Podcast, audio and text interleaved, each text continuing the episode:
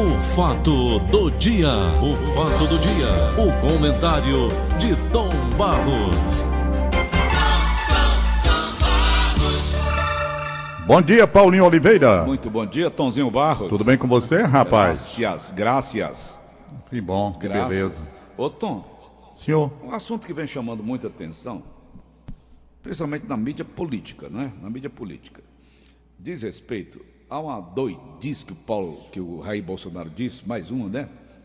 Eu vou trazer aqui na íntegra como foi a resposta dele e depois vou trazer um comentário que o Ciro Gomes fez e gostaria de ouvir o seu comentário também, tá bom, meu irmão? ok. Beleza? A matéria, a matéria dá conta o seguinte: o presidente da República, Jair Bolsonaro, perguntou a uma repórter na portaria do Palácio do Alvorado quer, o que que ele quer que ela, o que, o que quer que ele faça em relação às mortes por coronavírus do Brasil, superando todas as. Ontem superaram as da China. Tá, tá meio embolada aqui a matéria. País de origem da pandemia, China. Nesta terça-feira, anteontem, segundo o boletim divulgado pelo Ministério da Saúde, o número de mortes confirmadas por Covid-19, a doença provocada pelo coronavírus, ultrapassou a marca dos 5 mil, chegando a 5.017. Na China, são 4.643 durante a entrevista. Uma jornalista disse ao presidente: Presidente, a gente ultrapassou o número de mortes da China por Covid-19. O que fazer? Aí o presidente então afirmou: E daí? Lamento. Quer que eu faça o quê? Eu não sou, eu sou Messias, mas não, sou, não faço milagres. Disse em referência ao próprio sobrenome. Momentos depois da mesma entrevista, Bolsonaro disse se solidarizar com as famílias das vítimas. Lamento a situação que nós atravessamos com o vírus. Nos solidarizamos com as famílias que perderam seus entes queridos, que a grande parte eram pessoas idosas, disse. Mas é a vida. Amanhã vou eu. Logicamente, a gente quer ter uma morte digna e deixar uma boa história para trás, disse o presidente. Questionado se conversaria com o ministro da Saúde, Nelson Tais, sobre a flexibilização do distanciamento social, Bolsonaro afirmou que não dá parecer e não obriga a ministra a fazer nada. O presidente também disse que ninguém nunca negou que a Covid-19 causaria a morte do Brasil e que 70% da população seria infectada. As mortes de hoje, a princípio, essas pessoas foram infectadas há duas semanas. É o que eu digo para vocês: o vírus vai atingir 70% da população, infelizmente, é a realidade. Mortes vão haver. Ninguém nunca negou que haveria mortes, disse o Jair Bolsonaro. Portanto, está aí, na verdade, o Bofi tirou da íntegra a conversa dele a, a, respeito da pergunta dessa repórter. O ex-candidato à presidência da República, Ciro Gomes, nosso Ciro, amigo da gente, voltou a criticar o presidente Jair e afirmou que ele tem alma autoritária. Ele se formou militar e tem aquela vocação de ditador, disse o Ciro. Ele sempre vai ter problemas de viver com os controles, afirmou o Ciro durante a entrevista à Rádio Bandeirantes. Além disso, ele também comentou sobre o comentário feito por Bolsonaro acerca das mortes causadas pelo novo coronavírus, em que o presidente diz: e daí, lamento, quer que eu faça o quê? Eu sou Messias, mas não faço milagres. Mas depois ele, ele, ele, ele se desculpou. Quando ele diz aquela frase, é porque está impotente, não sabe o que fazer. Parece descaso, mas revela o pânico da cabeça de um ditador, afirmou Ciro Gomes. Como é que você vê tudo isso, Tom Balls? Tem muito. Estão é, jogando muita, muita farofa no ventilador do presidente. Como é que você vê, Tom? Rapaz, a situação é muito delicada, muito delicada. Todo mundo com os nervos à flor da pele. É verdade. Imagine só o presidente que já tem esses impulsos de falar as coisas como ele fala, é. submetido a todo tipo de pressão, sabendo que há uma orquestração em vários setores que querem a queda dele, que querem o impeachment, querem tirar do poder. É. Imagina só a pressão que ele está passando. E um homem que não tem efetivamente equilíbrio emocional, não. como muitos políticos não têm, é bom que se frise, uhum. diante de determinadas situações, e ele está acuado e tenta realmente dar rebatir em tudo que acontece. Resultado: cada frase solta que ele diz, levado por um impulso e depois se arrepende, tanto assim que tem um arrependimento imediato. É. Ele tem a frase do impulso, talvez já com ranço com relação aos jornalistas. Aí ele diz: e daí? Lá na frente ele faz um reparo. Então as pessoas concentram no e daí, é. mas não no reparo que ele tentou fazer lá na frente. Uhum. É uma situação delicada. Muito. Ele ganhou antipatia por conta de muitas coisas que faz. Ele ganhou antipatia por conta dos filhos dele que atrapalham o governo e atrapalharam muito. Desde o início, não é de agora. Então essa situação, ela vai continuar até Deus sabe quando. Eu não sei como é que vai parar isso. Por exemplo, nós temos agora essa decisão com relação ao indicado para a Polícia Federal. Ele diz que quem manda é ele e que a Advocacia Geral da União vai recorrer da decisão. Lá vai a coisa para os 11 ministros e tome uma decisão que vai trazer uma repercussão muito grande. Eu não sei para onde é que o país está indo, não. Estou vendo o abismo chegando. Estou vendo o abismo Tom, chegando. Me tira aqui uma curiosidade. O, Hein? o que, que é a indicação de um diretor da Polícia Federal? O que, que a indicação dessa vai mexer com o povo brasileiro? O que, que mexe, tem a ver? mexe, mexe pelo seguinte. Diga. Não é assim também não. Diga. Olha, se a indicação. Se a indicação não tivesse um probleminha lá na frente para o indicado resolver, isso era uma coisa. Outra coisa completamente diferente é que o indicado é amigo do filho do presidente que tem um probleminha para ser resolvido. Essa é uma questão. Então, por isso o problema todo que está aí. É, mas se ele Não é- resolver o probleminha, se ele resolver o probleminha, porque foi colocado lá, todo o Brasil inteiro vai saber. Paulo, pega mal. Pega mal. claro pega. Indiscutivelmente pega mal. Se eu sou amigo de uma pessoa, amigo íntimo, particular, Isso. e vou para um cargo de apuração de caso concreto e grave. Como eu, eu vou dizer a você com sinceridade, vamos supor que fosse eu. Eu, pronto, eu vou ser o indicado hoje para ser o, o, o delegado, vamos lá. Né? Diretor-geral, Polícia Federal, o senhor que vai. É. Eu sendo amigo de uma pessoa que eu teria que investigar, seria o primeiro a dizer: não vou porque não vai pegar bem para mim. Por quê? Porque eu vou ter que apurar um caso grave de um amigo particular. E isso vai pegar mal. então isso eu não aceitaria. Tom, isso tem que esbarrar nas mãos do STF, Supremo Tribunal Federal. É claro. É claro que tem que bater lá. O presidente não é ele, rapaz. Por causa do. Pois é. Ah, doutor, mas espera aí. O presidente. hum, Quer dizer então que na sua observação o presidente pode tudo? Ele tem o direito de indicar? É ele? Tudo bem. Indique. Pronto. Mas na hora em que há um problema lá na frente, alguém tem que se levantar É. e dizer: olha, isso daqui não está correto, porque o senhor está indicando uma pessoa que é amigo particular do seu filho e que vai ter a responsabilidade de apurar um fato di- difícil de ser apurado com isenção se a amizade continuar, as influências continuarem, as influências do Planalto, inclusive, isso daqui vai trazer problema.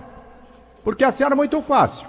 O presidente indica, o camarada vai lá com amizade, engaveta o que tem que engavetar, ou reduz aquilo que pode, que pode reduzir para não causar um, um- um resultado lá na frente. É uma coisa muito séria, viu, Paulo? Não é brincadeira, não. Nós estamos num momento muito difícil, muito delicado no país, extremamente delicado, e eu não sei para onde é que essa coisa está indo, não.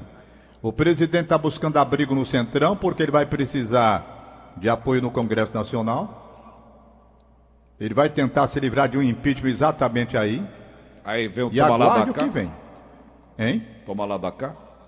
Não, não é tomar lá da cá, não, rapaz, é por sobrevivência. Sobrevivência.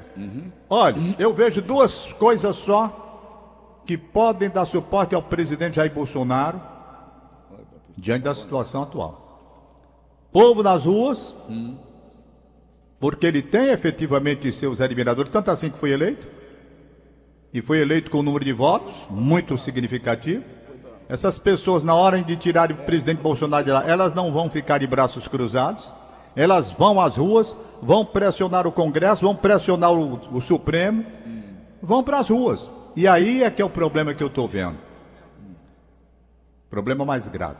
É. Porque você acha então que o presidente Jair Bolsonaro vai ser tirado do poder e não haver nenhuma reação por parte daqueles que o apoiaram, que votaram nele, e eles vão ficar de braços cruzados, vendo tudo correr?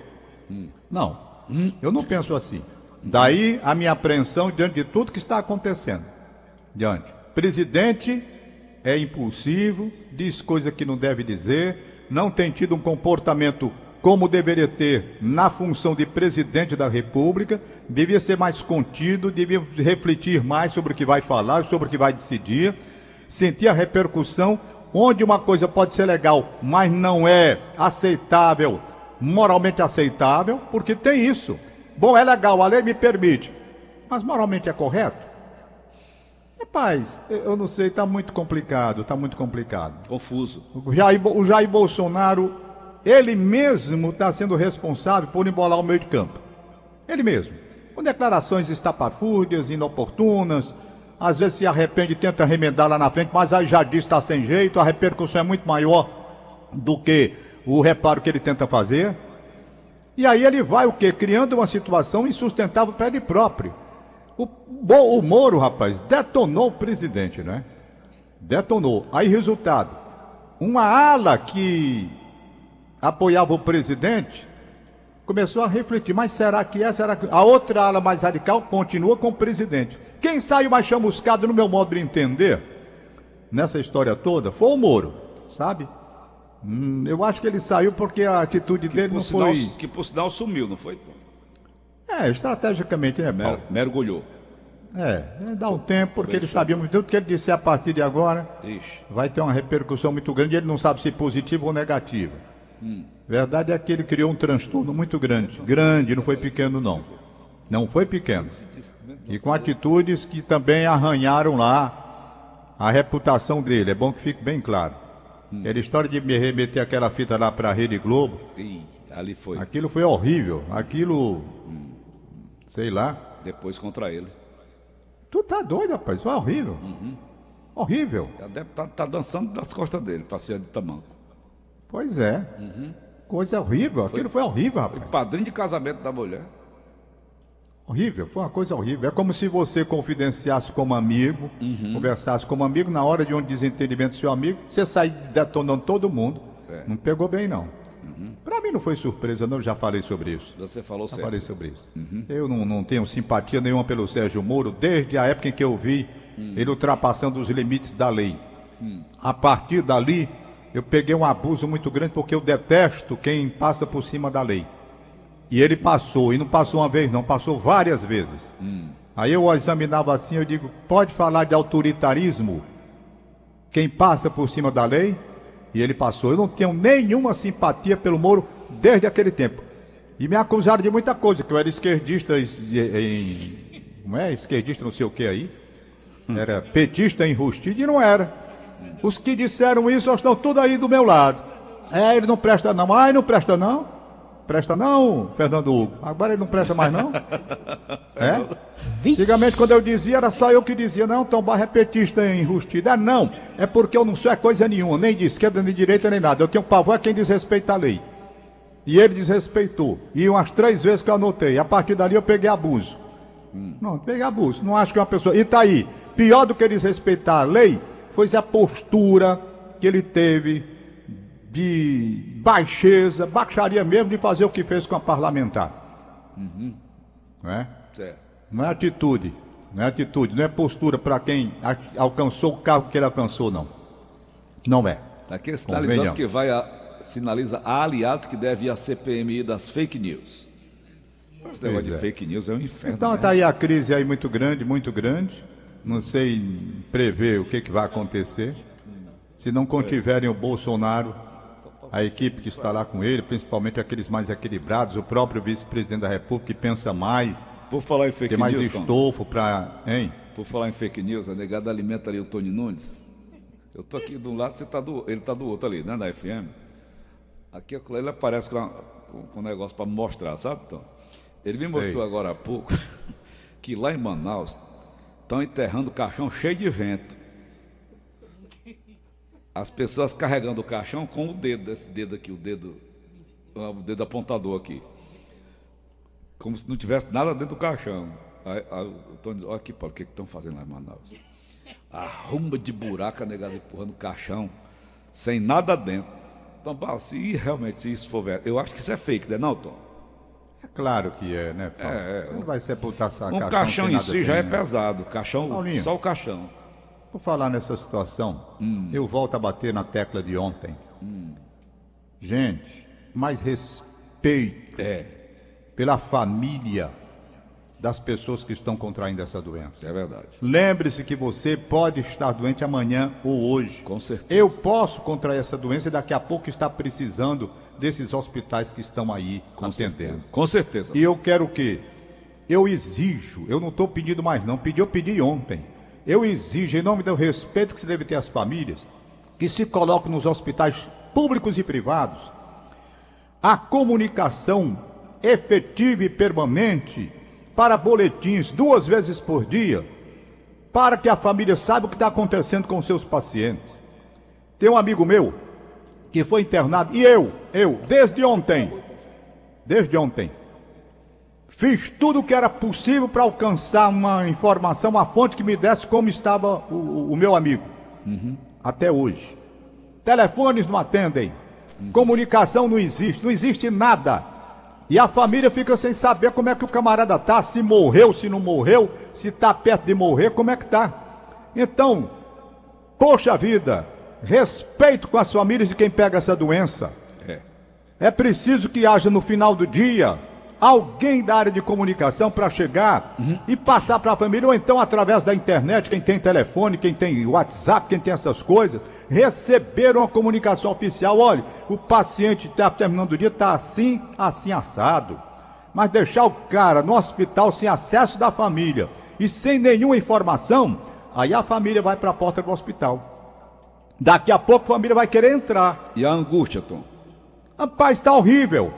Então eu peço ao governador do estado do Ceará, ao prefeito de Fortaleza na questão da área pública e aos dirigentes dos hospitais particulares que cuidem de dar uma assistência às famílias, abastecendo de informações contínuas a respeito da saúde de quem está internado lá dentro.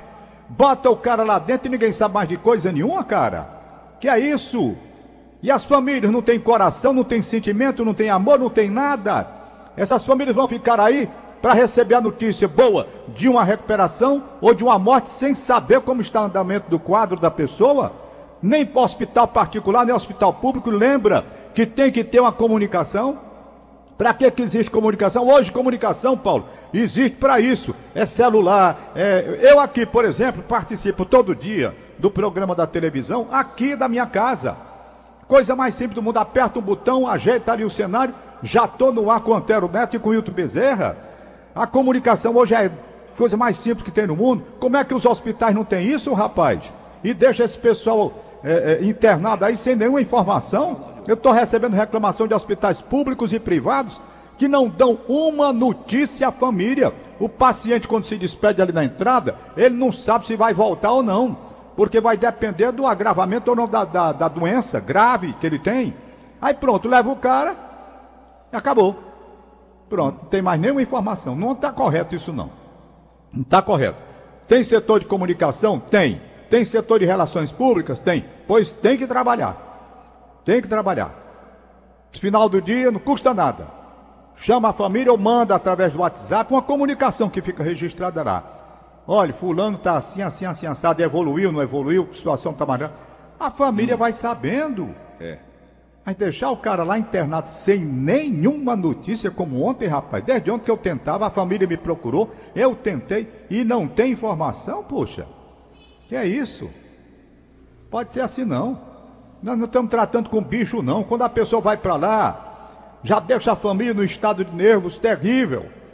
Quando a pessoa pega a doença, já cria um assombro na família muito grande por esta doidice que se espalhou pelo mundo, criando maior pânico. Quando o sujeito tem uma doença dentro da família, o pânico aumenta e não tem informação. Puxa vida.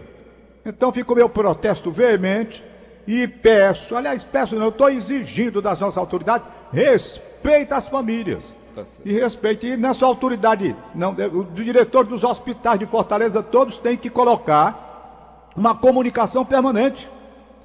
É fácil, não tem celular, puxa, tá aqui o celular de quem é o fulano tal que entrou? Tá aqui, tá internado. Quem é responsável por ele? Tá aqui o celular. Pronto, anota. Esse celular vai servir de base para comunicação. Final do dia, não é todo o tempo não, não é para todo tempo tá, olha, não, não é todo dia. Final do dia, boletim, pronto, olha, lamentavelmente tá assim, ou então, olha, beleza, melhorou. Tem, é fácil de fazer, não é tão difícil não. O que é mais que eu ia falar hoje aqui? Já não sei mais nem que diabo é que eu ia falar. Amanhã, dia do trabalhador, né, Tanta, Tom? é, tanta, é, tanta, é tanta coisa, rapaz. É do trabalho, é Isso do trabalhador, Tom. É, é, Paulo, eu tenho, eu, eu tenho a impressão que eu estou adoecendo, sabe, Paulo? Adoecendo de estar dentro de casa. Porque é. um negócio muito sério. Eu já engordei, Foi mesmo? engordei. Foi, engordei. Agora, você tá almoça, janta, dentro de casa. Anda aqui nessa esteira que o Ari me deu, eu andei 40 minutos ontem, 40, 45. Mas, rapaz, é diferente de você estar saindo para O trabalhar. Matheus tá morrendo de achar graça, o Matheus.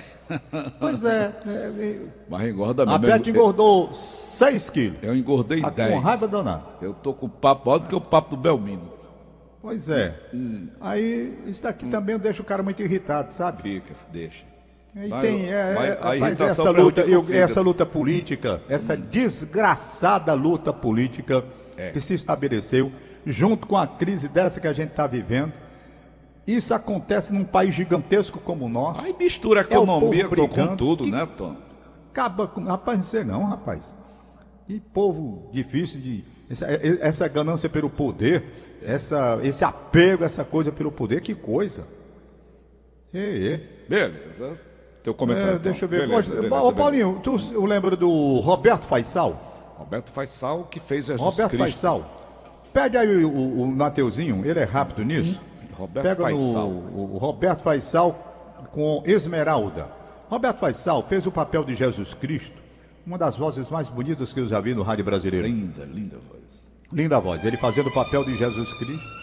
Olha ele cantando Esmeralda, olha aí, que voz linda. Ele, é- ele era ator, né? Ele era, era ator, não era ator. Ator E rádio ator. também.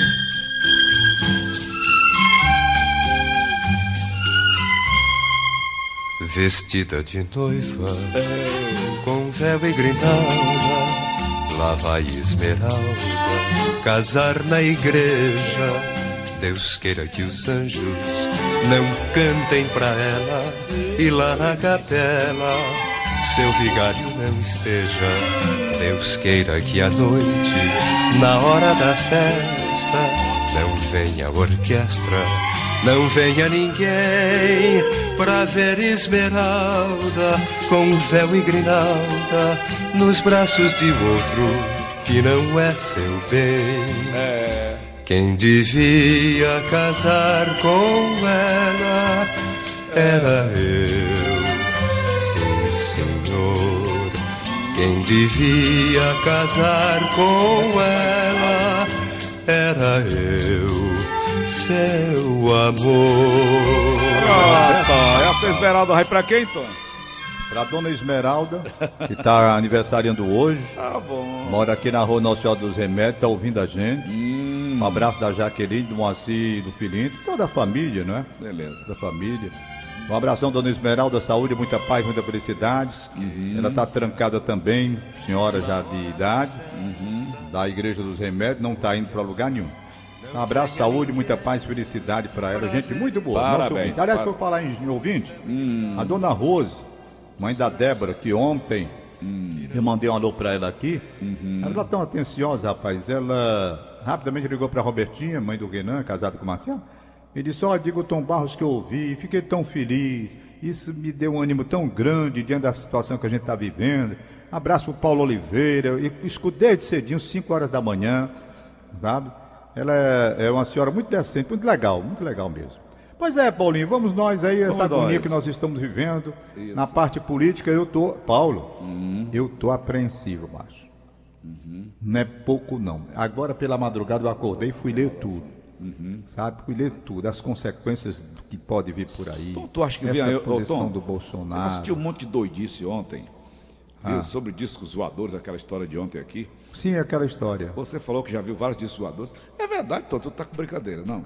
Não, esse fato aconteceu na década de 60, aqui na pracinha da Gentilândia, por volta de 8 horas da noite. Ó, o arquivo X aí, Tom. Pois é.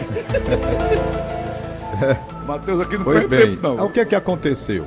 Nós estávamos na pracinha da Gentilândia, década de 60, acho 60. que 62, 63, por aí. Aí no céu apareceram pelo menos nove pontos luminosos, fazendo assim evoluções. E aquilo chamou atenção à noite e na pracinha morava um senhor que era da Força Aérea Brasileira. Nós o chamamos e mostramos e ele viu. Ele até entrou em contato na época com a torre para saber se tinha não houve nenhuma informação. Então eu Os radares não de- atribuí- de- detectaram É, não dados. tinha, radares. não- ninguém soube explicar o que era não. Um negócio também rápido, né? Como era, Tom, essa. Eram se fosse no- é, de, de nove a dez pontinhos redondinhos fazendo evoluções No céu. né? no céu. No céu. E pronto, e ficou. Isso foi na década de 60. Isso ficou na minha memória. Né? Se era disco voador, eu não sei o que, que era aquilo. Não tenho a menor ideia do que seja. É. Então, foi o que eu vi na minha vida toda. Eu nunca tinha visto um negócio daquele. Qual era- Pensava que era aviões. Qual era a tua idade? Quando disseram que não era avião, hein? Qual era a tua idade? 1960, eu sou de 47. Em 67 eu tinha 20 anos. Já tinha mas foi em 20 anos. 62. É, já tinha, é, já tinha isso. É? Aham. Se aparecer, rapaz, eu acho que nós estamos precisando. Tu acredita numa nova ordem mundial, outras Tom? vidas Viu? venham corrigir as coisas da Terra, proteger a Terra. Porque a Terra está mal. Tá lá no data Nosso limite, planeta está doente. Nosso planeta está doente não é só de coronavírus, não. Nosso planeta está doente é de tudo. Doença moral, sabe? Tem doença de tudo aqui. Espiritual. Espiritual, sem imaginar. A fé. A fé, então, nem se fala. Aham. É, esse mesmo. Mas, Ah, vamos lá. Vamos aguardar. Deixa eu abraçar aqui a dona Rita de Cássia, que está ouvindo a gente. Segundo a os seguidores de Chico. Xavier, Tom eles estão chegando, hein? Eu acho que está na hora de chegar mesmo. Naquele data limite, planeta. tem gente ali que não mente, não. Tem dois Proteger generais. o planeta. Olha, naquele, naquele data limite do Chico Xavier, tem dois generais falando. Tem um que era do, é, ministro da Defesa do Canadá, um cidadão radidade, falando sobre isso, que eles estão chegando.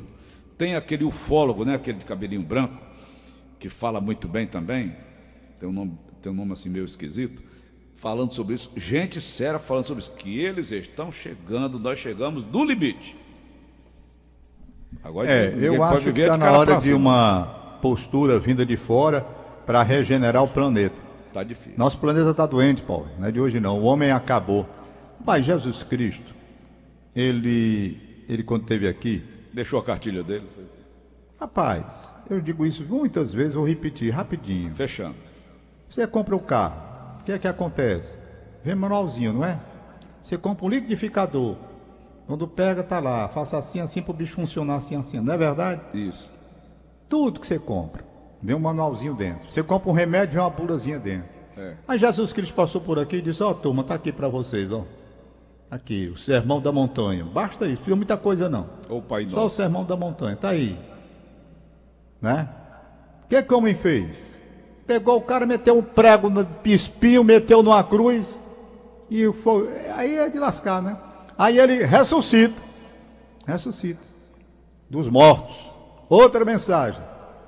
Aí o que que fizeram? É mentira. Isso é mentira, isso não existe não, isso é conversa. Isso é conversa.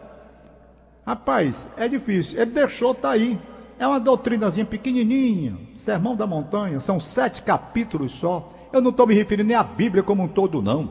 Estou me referindo a um, um trechozinho da Bíblia. Sermão da Montanha. Você pega aí São Mateus, capítulo 5, você vai até o capítulo 7. Aí, resultado, tem tudo ali o que, é que o homem deve fazer. Ah, O homem faz tudo errado. Amanhã aí depois vai botar a culpa em Deus. amanhã é o dia do pai terrestre dele, Tom José. Né? Ah, sim, amanhã é dia primeiro. Aliás, amanhã é aniversário de um grande amigo meu. José Um Operário. abraço. João Batista. João Batista, um abraço para você. Vou- João Batista de Castro Neto, menino bom, gente boa. Ô, Tom, Hein? eu vou ver se eu encontro com o Matheus aqui. O Sermão da Montanha na voz do Roberto Faisal. Aí tem. Tem tem, aqui? tem. Sermão da Montanha na voz de Roberto Faisal. Amanhã, sábado, sexta-feira, É. dia de São José Operário, dia do trabalhador. Ok, Tom? Ok, Um abraço, até Paulinho. amanhã. Boa Valeu, sorte. garoto. Um abra... Garoto, é. Tchau, Tom. Pensou um garoto de 73 anos de idade. e o de Rapaz, 69? Paulo, eu tô cabeludo. Ninguém vai me conhecer quando eu sair de casa. Eita. Eu tô cabeludo, já tô quase de trança. Eu tô uns Gordo. 4 quilos a 5, mais gordo. Criou bunda? Entendeu? Eu nunca tive bunda na minha vida, não. Eu sempre É. fui batido, Paulo. Eu sei. Uhum. Pois é. Então, Não aumentou é nada, né? Não aumentou nada. Não, nem aumenta nem diminui, Paulo. É a mesma coisa. Igual a sua aí. A minha mulher tá Um abraço, mandando- tchau. Dá um pastel a minha. Valeu, Tom. Um abraço. Tchau. Até amanhã. O fato do dia, o fato do dia, o comentário, comentário de Tom Barros. Um domingo cheio de informações.